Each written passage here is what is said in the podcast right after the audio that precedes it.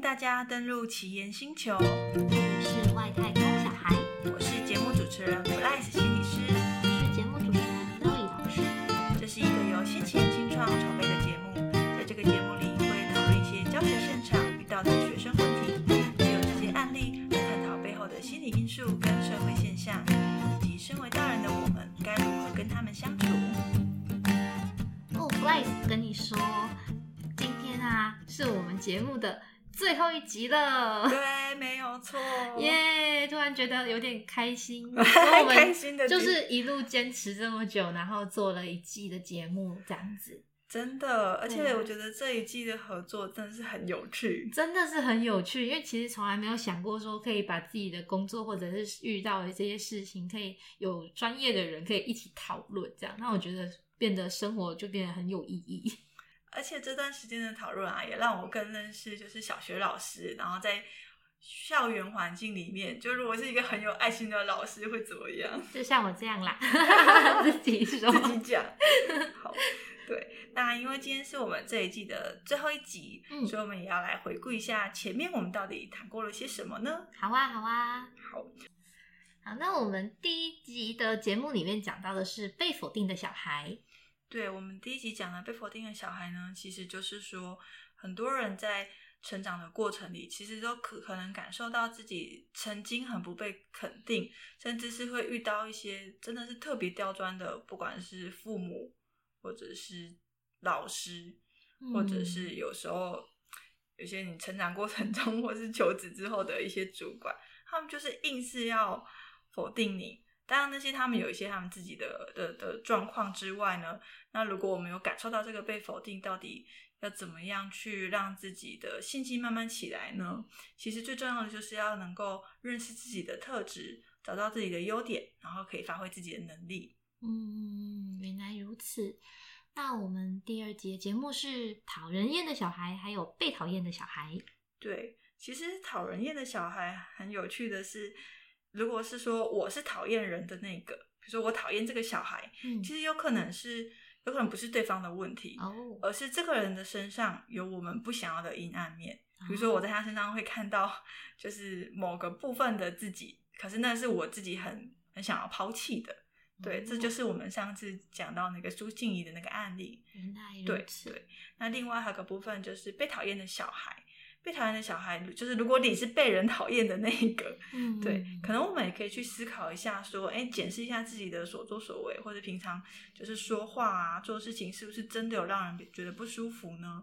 那如果有的话，我们也可以慢慢去调整，找到跟别人互动一个比较好的平衡。对，那万一就是感受到，就是对方其实并不是呃自己真的做错了事。而是对方很明显是很恶意，甚至是很攻击的，那我们就要想办法去，就是去辨识一个东西，就是你所感受到的呢，是自己的东西，还是还是其实是被对方投射的呢？嗯，对，因为这个辨识，你就可以比较好的去区分，说到底是我自己我自己真的需要调整，还是我需要去练习设这个界限，不要太在意就是恶意的这些攻击。嗯，原来如此。嗯，好，那我们接下来第三集讲的是爱唱反调的小孩哦。爱唱反调的小孩，他们其实通常他们其实也不一定是刻意要跟你作对，因为他们心中往往他都是想要受到关注，想要引起你的注意，所以他们才会去做这样子的行为。因为他们可能在家或者是在他的生活中，他或多或少他都是用这样子的方式，用唱反调的言语来吸引他人注意。那他真的被注意到了，所以他就会持续的做这件事情。那其实他的这个唱反调行为，有时候会让身边的人们感到困扰。所以其实啊，如果想要帮助他的话，一个是我们可以好好的就是去。呃，奖励他在日常生活中，比如说他有好表现的时候，就称赞他一下。其实那些小小的称赞，就是他把他的好行为继续维持下去的一个很大的动力。那至于他在做一些唱反调行为的时候，可能就是要适时的制止他，或是要忽略他的那些干扰行为。这样子的话，可能就可以帮助他，就是走到比较正轨的道路上，这样子。感觉就周周莹特别有心得，是因为你们班上最近很多唱反调的小孩，是不是？哦，开学就遇到很多很多类似这样的状况，真的，哎、欸，我真的觉得我们节目很棒的一点，就是我们提到的这些小孩，后来在生活中就还是很常都会遇到。而且我记得我们那个录这一集的时候，应该还没有带现在这班，对不对？现在 我突然觉得有点预言的感觉，我们是预言家这样子，对呀、啊。对，好，那我们第四集呢，谈的是疫情下的小孩。哦，疫情下的小孩其实真的学习上很辛苦，尤其是他们开学回来之后，就很明显的可以感受到他们有很多很多的问题。好，那我们先来讲一下我们当时谈的疫情下的小孩，他们可能会遇到的问题有硬体设备不足的状况。那硬体设备就是包含他们家，也许小孩很多，但是能够上网上线上课的机那个。嗯，装置它可能只有一到两台，剩下的可能要跟爸爸妈妈借手机。那手机画面又那么小，学习的效果自然就很差。那关于硬体这一点，我们就有提到说，其实大部分的学校都会有多的平板电脑可以借用，这样子其实也比较让孩子们在学习上会比较顺畅一点。然后第二个是在疫情下的还。呃，在疫情下的这一群孩子，他们其实很容易遇到的就是他们会有学习能力的差距。那这个学习能力其实是跟他们有没有在跟着上线上课，其实有很密切的关系。因为像是。因为很多家长其实没有办法，就是一直盯着、紧盯着小孩在电脑前面的学习，所以很多人就会开始偷偷玩小游戏啊，或者是老师在上课，他就挂着，让他去做自己的事。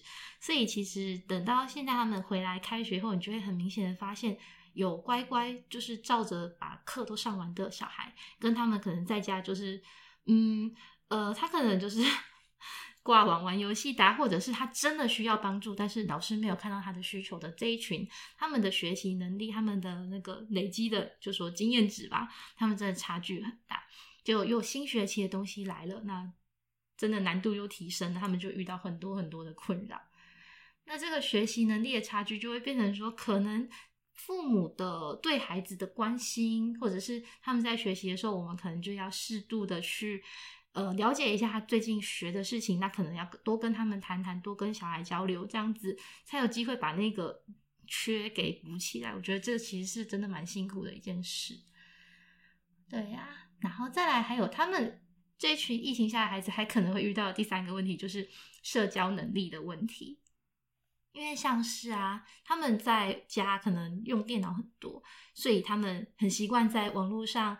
用打字的方式跟陌生的人聊天，诶，这是他做得到的。可是回到学校，真的面对面遇到一群人的时候，他反而不知道该如何跟对方开口。比如说，诶，有看到小朋友在玩玩具，但他却不会走过去说：“诶，我也想一起玩。”就是心中很想一起玩，但是完全不敢踏出那个界限，就忽然变得不知道怎么跟人家实体的相处，就就很很久没看到人类的感觉。对啊，这个社交真的是让人很困扰。那变成就是，幸好最近疫情有渐渐的比较趋缓，而且也不用一停课就是整班停，就是变成说只有那个确诊者或者是居家隔离的小孩需要停，而且他们停也是停，只有确诊是要停七天，那个如果是居家隔离的停三天，然后快筛阴就可以回来了。所以其实机制有改变，那他们能够在学校的时间越久，其实他们渐渐的就是有办法再去。我觉得应该时间的关系，他们就是需要一点时间互相熟悉，熟悉了自然就会比较热络一点。小孩的社交力的部分。那我们的第五集提到的是网络成瘾的小孩。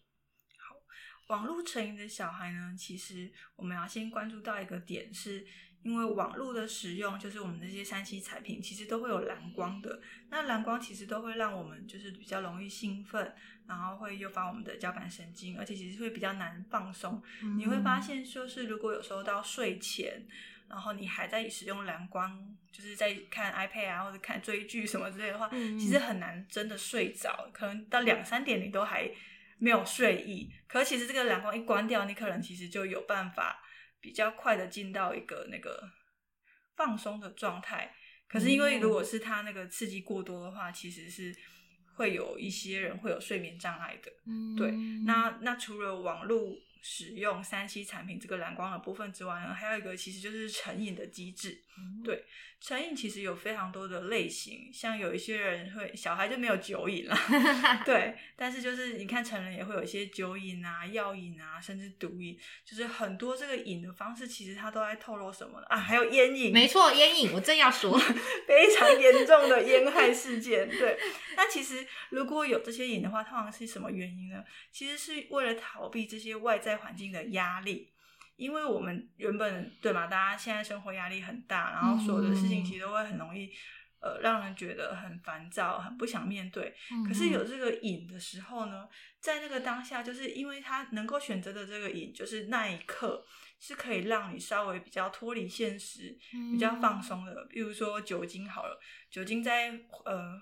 挥发的时候，你就会感受到昏昏沉沉啊，然后情绪就会就是起起伏伏，但是你其实整个人是很松的，对。然后其实像烟瘾的机制也是，为什么这些人要抽烟呢？其实很有趣哦，因为很多人在焦虑的时候，你会看到他的那个烟就是一根一根接着一根，你知道为什么吗？为什么？因为其实抽烟这个过程就是一个深吸慢吐。有没有？其实很多时候我们在做正念啊、做冥想啊，在练习这些深呼吸、呼吸练习、呼吸放松练习的时候，都是在做这样子的节奏。那因为抽烟这个节奏，它本身它有其实有点利用的是我们呼吸的方式，这个本身就会让我们放松。对，所以其实有时候就是，如果不先不谈尼古丁的作用的话，其实光是这个呼吸的方式就是可以减缓你的焦虑。所以如果你有烟瘾的人，你也可以去思考一下自己是不是呃为生活是在焦虑或是在烦恼。那其实或许我们可以练习的是深呼吸，而不一定是透过烟瘾的方式。好，然后再来，其实还会有药瘾。其实这些都是因为透过这个物质可以帮助我们，呃，稍微的让身心比较松弛一点，不会关注在你原本很烦恼的事情上。嗯。所以，如果我们可以去看清楚自己想要逃避的到底是什么样的压力，然后还有去检视一下自己的内在是不是有哪部分是让你感觉到比较匮乏的。其实很多成瘾的人，他的议题。核心就是空虚，嗯，对。如果他这个时间不做这件事情，其实是很空虚的。嗯，例如说，小孩为什么要打电动？在这时间不打电动，他其实不知道要做什么。嗯，对。然后打电动又可以跟人家有一个连接，就是诶，网络上有好朋友可以一起玩，而且很有趣啊，很有趣。然后还有可以追求成就这样子。嗯，所以我们会看到这些成瘾的。机制背后都是因为我们内在感到空虚，我们希望、渴望被爱，渴望被肯定，而且回顾前面我们前面所有的议题，不管是被否定的小孩，然后被讨厌的小孩，或是唱反调的小孩，或者是疫情下的小孩，其实都会有一个核心，就是我们很需要去。就是觉察自己的内心，知道自己的需求是什么。嗯。如果我们对自己的认识越多，就比较有机会去处理自己的情绪议题，而不会用这些各种各样很奇怪的形式去做反应。对，嗯。所以，我们其实我们几乎每一集都会在讲这个觉察。那觉察是什么呢？嗯。其实就是包含对自己的身体的觉知，还有对自己情绪的了解。因为我们越了解自己，就比较有办法好好的去面对这个生活上实际上要去呃面对的问题。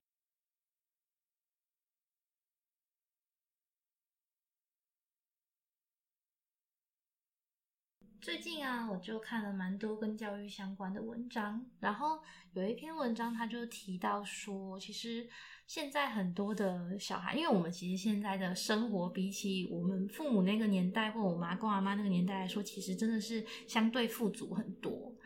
所以啊，他们现在在这样子的环境成长之后，这些孩子可能往往在成绩部分，他们可以表现的就是很完美，一百分，然后什么能力都很强，但是他们唯独就是有一个小小的缺陷。什么问题？嗯，就是他们很多都缺乏同理心。哦。是一个很严重的问题，因为其实他们很常就是会反映出，比如说我们在教学中看一个影片，然后那个影片里面可能是说有一个小孩，他住在山上，那土石流毁了这个小孩的家。那这个小孩他原本要每天走一小时去上学，现在也没有书，也没有路可以走，然后他可能需要用比平常更多更多倍的时间去学校学习。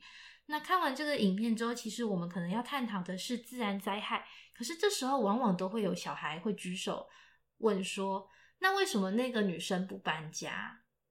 就会讲出类似这样子的一些言论，因为不了，对，他们无法理解，因为他们的生活就是没有经历过相似的这些事件，所以对他来说，他真的无法站在站在那个对方的立场去思考。对啊，这是一个蛮大的问题，而且很多时候也有一种情况是。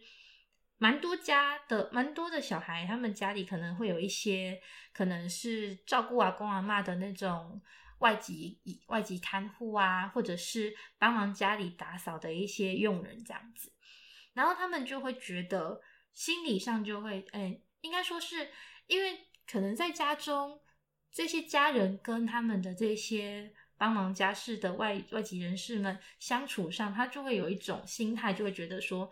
你是来帮忙工作的，所以你的地位比我还要低下。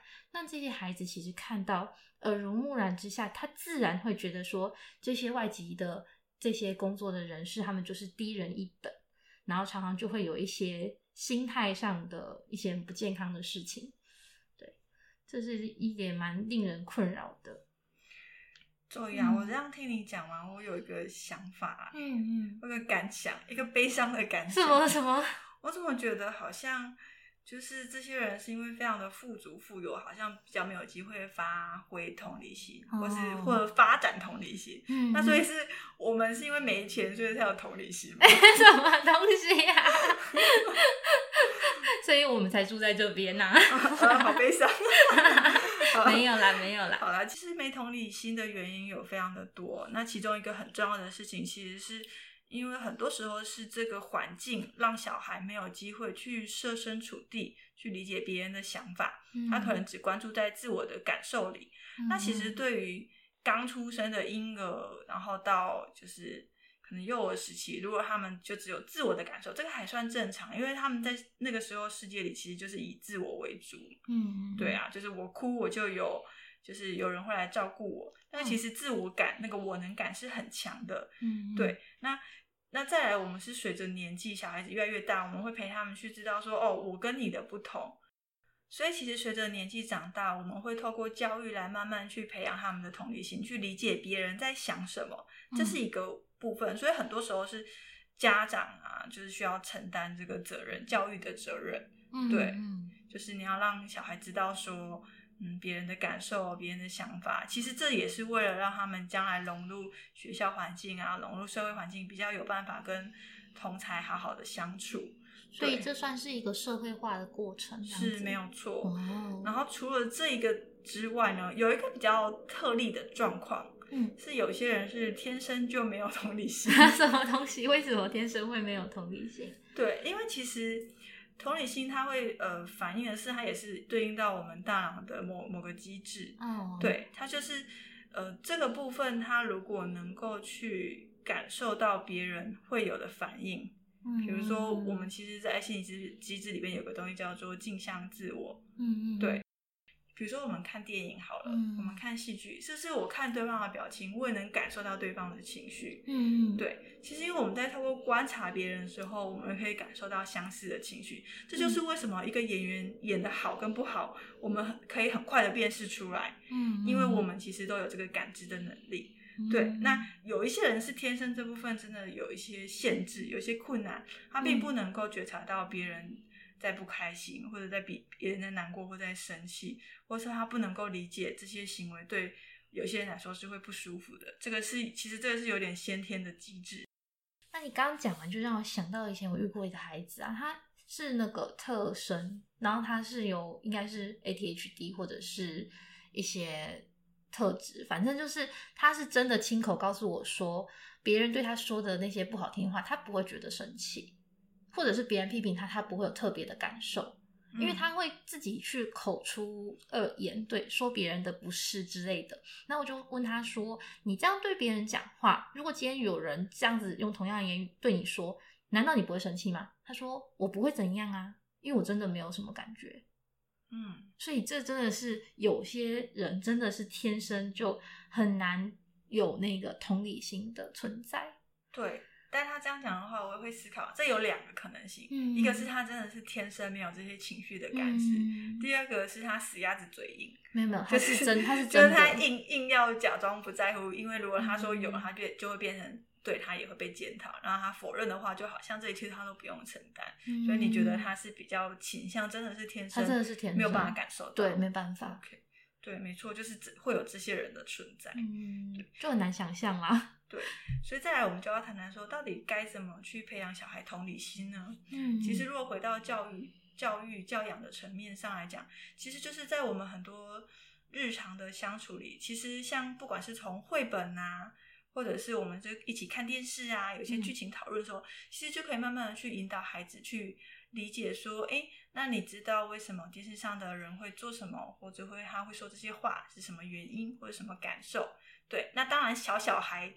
他们能够用的智慧一定是不多，所以我们会需要很多的介绍。嗯、我记得现在也蛮多的绘本在讲那个情绪的议题。哦，对，我就是像我之前有一些那个，就是我家人的小孩啊，嗯、就是我就会给他们这个绘本，就是特别觉得，嗯、呃，身为心理师要去宣导情绪这件事情，嗯、要从小做起。真的，对对，所以说是在情绪这方面，可能我们可以用小孩子比较听得懂的智慧。然后去帮助他们理解，因为毕竟他们要先自己感觉得到，知道那个是什么，他们能够辨识出来。万一我自己有这个情绪的时候，哦，那个是什么？原来我在生气，原来我觉得委屈。然后他们能够感觉到的时候，才能够有机会去对应到别人身上。如果万一这个人好像也有类似的表情，或者是遇到类似的事情，他可能就会有哦跟我类似的感受。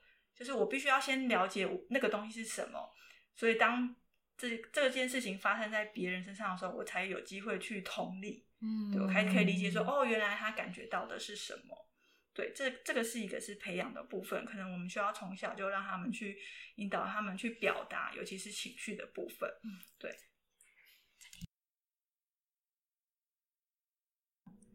好，那最后一点我们要讲的是。万一真的遇到了这些没同理心的人，嗯、而你是有同理心的那一个，嗯、你在怎你该怎么跟这些人相处呢？该怎么办呢？对，其实很重要的一点就是先辨识这件事情。就是万一你因为好这样讲，我们认识一个新朋友或者是一个新同学，嗯、我们可能当然不能够很确定对方的状态。可是万一你如果在很多的事情上观察到他的这些没同理心是会伤害到你的。比如说对你言语的攻击，嗯、类似这类、嗯、这类的行为的话，你可能就要去做一个自我保护的动作。嗯，对，就至少我要先去辨识出啊，对方可能真的就是比较没有同理心，所以他说的话呢，我不我并不一定要听到心里去，不用照单全收啦。对，不用照单全收。就是我有时候都会教小孩说，我们的脑袋要发展一个过滤器。嗯，对，我们要练习去过滤别人说的话。因为像我们会接很多就是被霸凌的小孩，那、嗯、其实他们就是可能有点回到我们现在一开始讲的那个被否定的小孩，嗯、他们被否定惯了，所以就会遇到别人攻击他的时候，他就觉得对对对，我就是那么烂，我好糟糕，哦、天哪，对，然后就往那个很很负面的低潮里面去走。可是其实就是要叫他们辨识跟过滤，有时候有些人有些事并不是他的错，嗯，但因为他们太习惯都是自己的错，嗯，所以。就会照单全收，然后都会觉得是自己不对。可是其实有时候是这些人没同理心的原因，嗯，对。所以我们必须要先辨识出来，就是对方说的话到底是不是真实的。那如果不是的话，有一些是有机会透过沟通修正的。嗯，但有一些你如果很明显感觉到他个人可能是有些天生限制，嗯，或者是因为他的教育环境没有给他这个足够训练同理心的机会，嗯，那我们至少要要能够自我保护，知道说。哦，这你你表达这件事情并不等于我，嗯，你说了不代表这个就是我，我不一定要接受，嗯，需要练习自我保护，嗯，这是真的蛮重要的，对，只是很多就是那种自我保护啊，就会变成说后来就跑去跟对方吵架，吵架，哦，因为就觉得我不是，然后就开始两个人就、哦、哇。对，其实这也没有不好了。我觉得如果、嗯、如果是在小学，就是或者是就是大人也无所谓，啊、你就算真的去吵架，就你只要不要 发展成要闹上刑事事件那种事情，嗯、我觉得去练习沟通表达都是没有不好，只是重点是我们吵完架回来之后，能不能够去醒思。就是这件事情，这个冲突怎么开始的？它为什么会发生？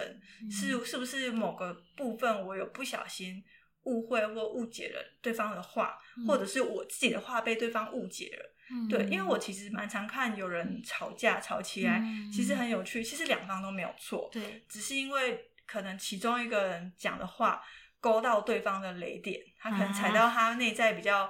呃，柔弱的那一块，然后他就会觉得被攻击。嗯、那他被攻击之后，当然他也立马升那个情绪升高，就也反弹，就是也继续骂回去，嗯、就是有点就是互相攻击。可是其实他们就算两个人表面上都是攻击的言语、攻击的话语，可是其实内在是受伤的那一块，所以就会变成是说，这个受伤要有机会能够去被表达出来。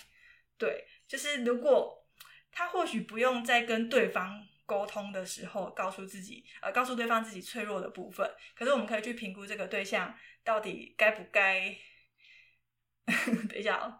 所以我们可以去评估这个对象到底是不是我们需要去，就是很严肃去沟通的一个对对象。例如说，他当然他是你的家人啊，你的亲密伴侣，这当然，因为我们还要继续发展关系嘛，那当然是能够讲清楚是最好的。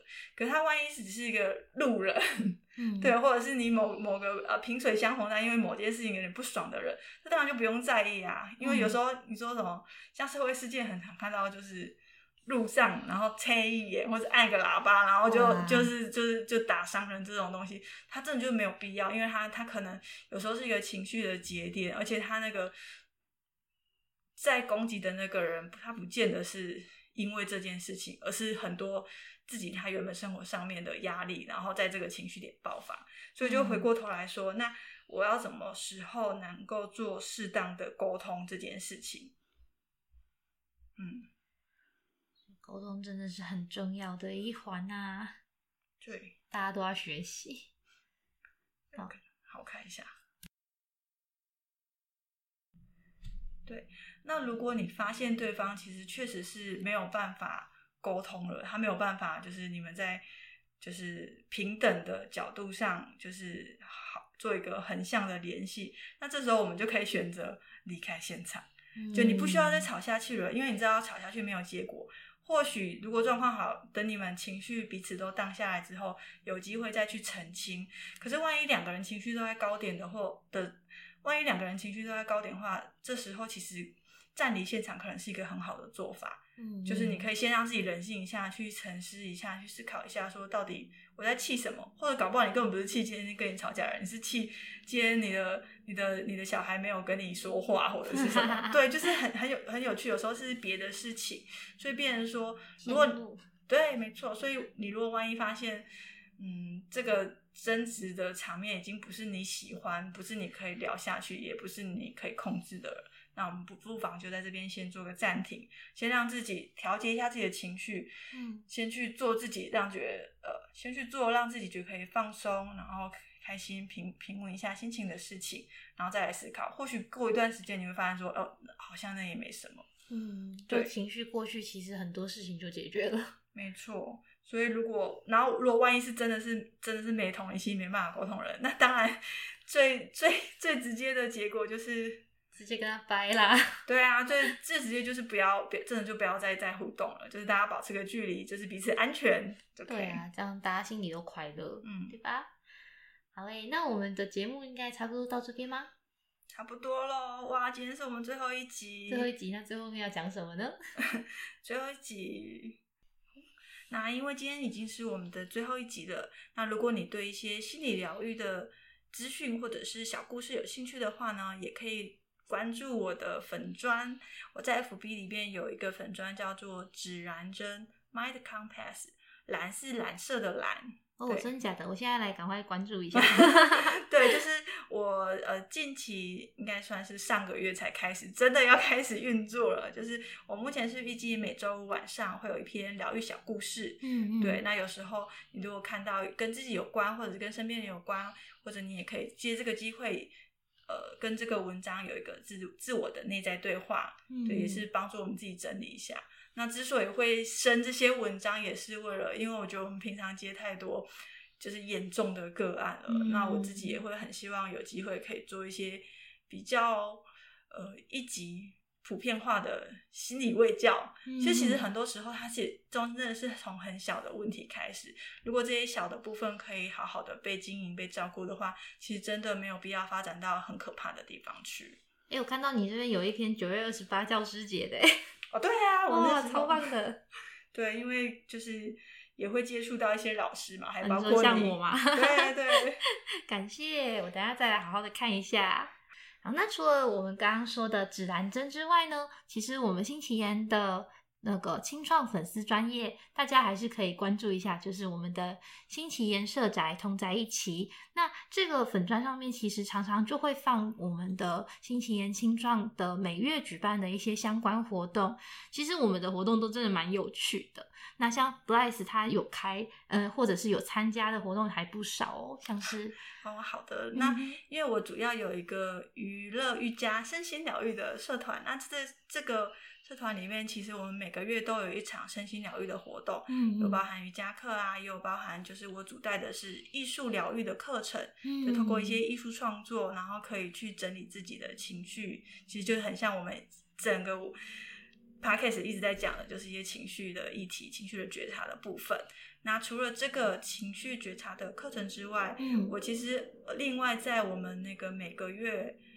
第二周的礼拜五晚上、嗯、Open Mind 活动里面，我也有担任一个心灵牌卡咨询的角色。嗯，对，那我其实主要是以透过心理师，然后也同时是塔罗师的角度，然后借由这个牌卡去探索我们内在的一些方向，这样子。嗯，就有点在为大家解忧的感觉，对不对？对，而且尤其我们录音的当下，其实昨天才办，刚办完一场，我觉得那一天、嗯、就是昨天的那个感受真的是很不错。真的哦，真的，大家有机会一定要来参加看看。好，那我们今天的哦，我还没讲完，对，你先讲你的，啊、是的，没关系。哦，那我的活动呢，其实大部分都是跟资讯教育啊有关的。那像我跟另外一个伙伴的话，我们是有一个社团叫做奇言电资社。那这个电资社的话，主要是我负责做资讯教育的教学，然后另外一个伙伴他会带大家去探索一些新科技的一些好玩的东西。所以其实每个月都有一场活动。那有机会的话，希望也可以看到大家哦。好。那我们最后一集就到这里喽，就到这边喽。谢谢大家的收听，感谢大家。如果之后，哎，那如果之后呢？到底我们会不会再出现呢？请大家继续锁定第二季的《奇岩星球》Podcast。